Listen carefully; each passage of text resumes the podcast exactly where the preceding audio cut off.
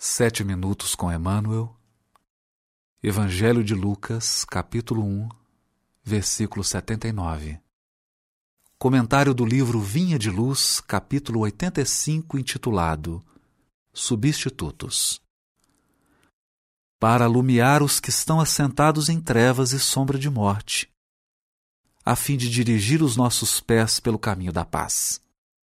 Lucas 1, versículo 79 comenta o benfeitor.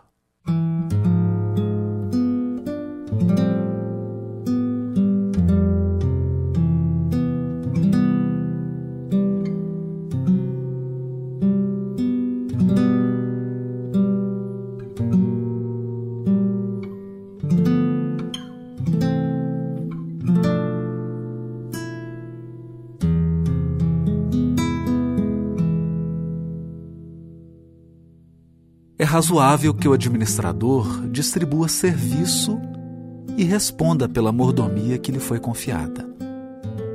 Detendo encargos da direção, o homem é obrigado a movimentar grande número de pessoas. Orientará os seus dirigidos, educará os subalternos, dar-lhes-á incumbências que lhes apurem as qualidades no serviço. Ainda assim, o dirigente não se exime das obrigações fundamentais que lhe competem. Se houve alguém que poderia mobilizar milhões de substitutos para o testemunho na crosta da terra, esse alguém foi Jesus. Dispunha o Senhor de legiões de emissários esclarecidos. Mantinha incalculáveis reservas ao seu dispor. Poderia enviar ao iluminados filósofos para renovarem o entendimento das criaturas. Médicos sábios que curassem os cegos e os loucos.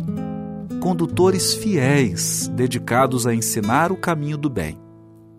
Em verdade, desde os primórdios da organização humana, mobiliza o Senhor a multidão de seus cooperadores diretos, a nosso favor mesmo porque suas mãos divinas enfeixam o poder administrativo da terra.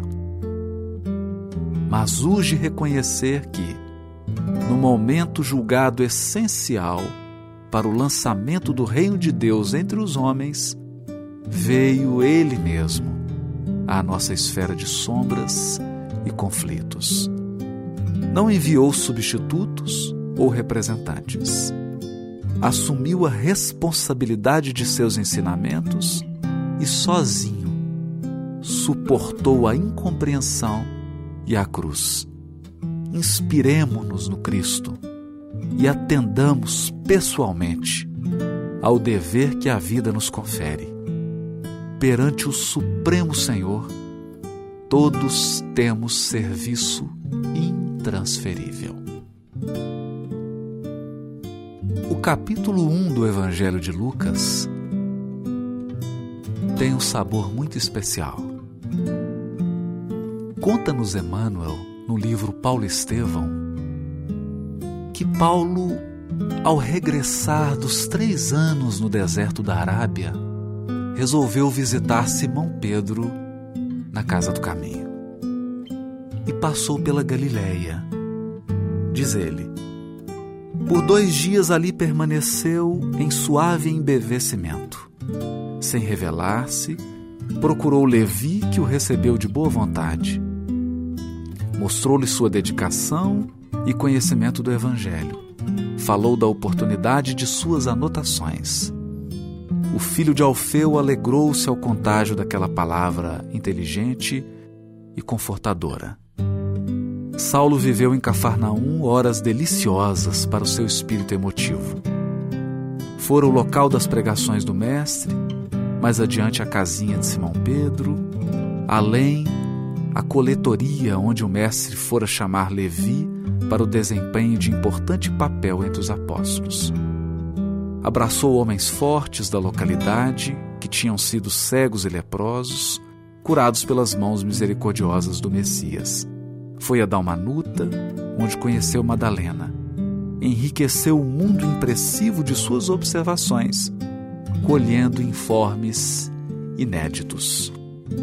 E mais adiante, conta Emmanuel que Paulo não podia mais escrever o Evangelho com base nessa coletânea que ele havia recolhido ao longo da sua vida.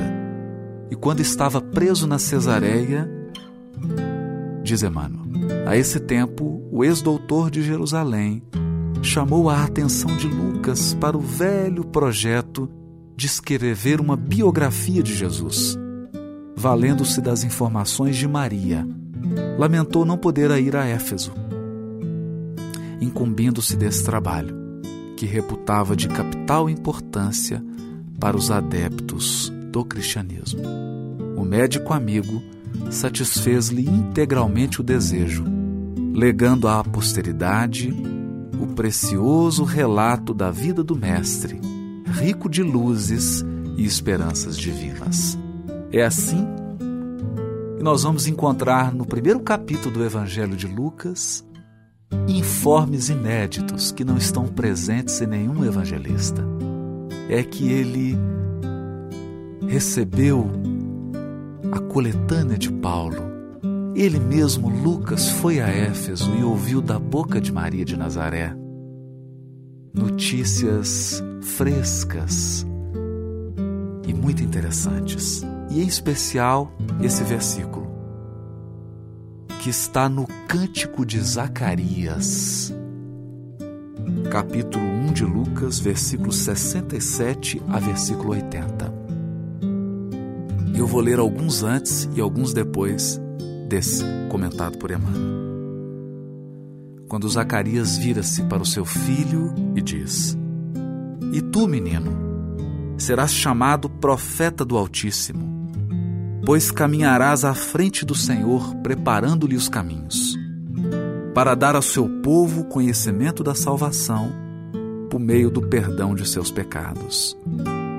Por causa das entranhas de misericórdia do nosso Deus, nos visitará do alto um alvorecer, iluminando os que habitam na treva e na sombra da morte, a fim de guiar nossos pés no caminho da paz.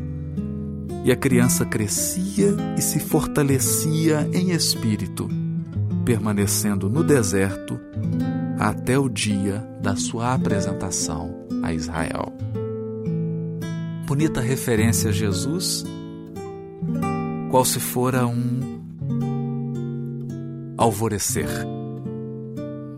Em toda a página de Emmanuel, nós podemos recolher pérolas, e nessa em especial, há uma bastante brilhante. Mesmo porque suas mãos divinas enfeixam o poder administrativo da terra revelando Jesus como o grande administrador de todo o orbe, um executor da vontade divina com relação ao nosso destino e à nossa evolução. Nesse sentido, ao trazer a mensagem insuperável do amor, Jesus escolheu o precursor, escolheu uma série de colaboradores mas preferiu vir ele mesmo, em pessoa, sem delegar, sem substitutos.